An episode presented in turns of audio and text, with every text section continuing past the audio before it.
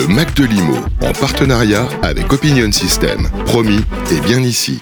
Nous sommes en compagnie d'Olivier Landrevi, le président de CAFI. Bonjour Olivier. Bonjour. Avec vous, on continue à parler de ce sujet qui fâche, en tout cas euh, les courtiers, le fameux taux d'usure. Comme vous l'aviez dit, ça a été euh, remonté à 3,05 à partir du 1er octobre. Mais pour vous, ce n'est pas suffisant. Pouvez-vous nous expliquer le, mécanisme et pourquoi, à votre avis, cela devrait être encore réajusté?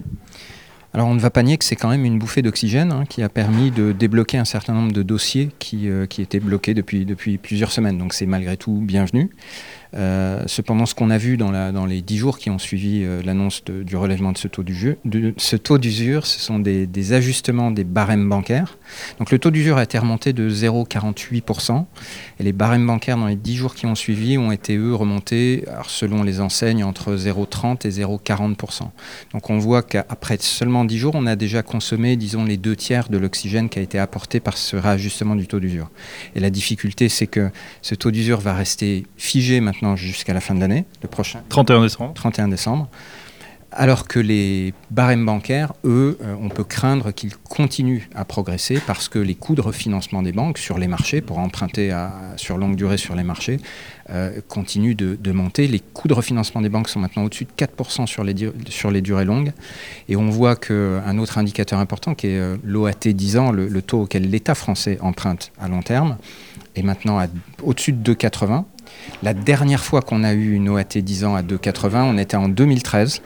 En 2013, les taux des crédits étaient à 3,50. Donc on voit que si les taux de crédit pouvaient s'ajuster naturellement sans la contrainte du taux d'usure, ils monteraient probablement jusqu'à 3,50.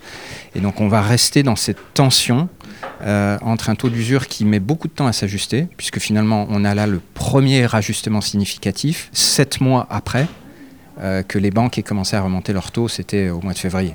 C'est le, caillou un petit peu dans la chaussure en ce moment. Quel est l'effet euh, justement sur votre activité? Vous le mesurez, j'imagine. Euh, euh, la baisse, elle est de combien par rapport à une production normale sans ces, ces fameuses contraintes? Sur le troisième trimestre, on a eu une baisse d'activité de l'ordre de 25% par rapport à ce qu'on avait l'an dernier à la même époque.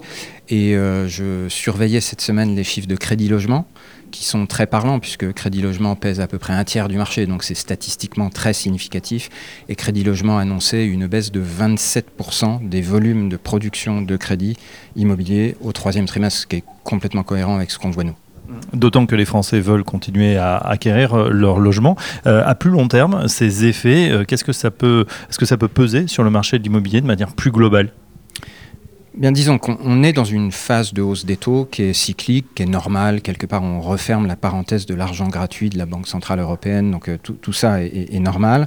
Euh, ça aurait dû entraîner, euh, sans drame, un atterrissage des, des, prix de l'immobilier.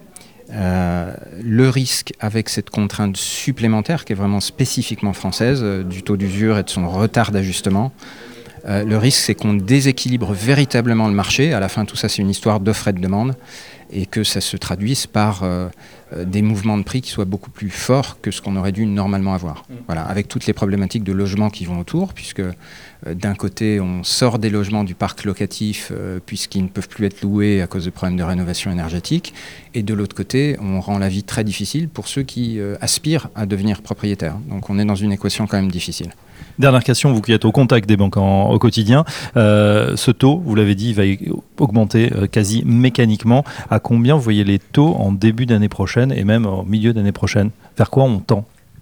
Alors jusqu'à la fin de l'année, euh, mécaniquement, à cause du taux d'usure, les taux des banques ne pourront pas monter au-dessus de, mettons, 2,50, hein, parce qu'après, euh, une fois qu'on ajoute l'assurance emprunteur, on serait en dépassement de taux d'usure, donc ça, ne pourra pas arriver. Ce qui va arriver, ce qui arrive, c'est qu'en revanche, c'est que les banques ferment le robinet parce qu'elles n'aiment pas prêter à perte, ce qui peut se comprendre. Euh, Ensuite, au 1er janvier, on aura un nouvel ajustement qui permettra sans doute aux banques de relever une nouvelle fois de 40 ou 50 centimes. Donc on sera à des taux euh, autour de 3. Et je pense que si on ajoute encore un trimestre, on arrivera à des taux à 3,50, donc mettons euh, courant, courant du deuxième trimestre 2023. Bah, on l'a compris, il est grand temps de, passer à l'action pour ceux qui ont un projet, à condition évidemment que ça passe au niveau du taux d'usure. Merci Olivier Landrovi, je rappelle que vous êtes le président de CAFI France. À très bientôt sur Radio Imo.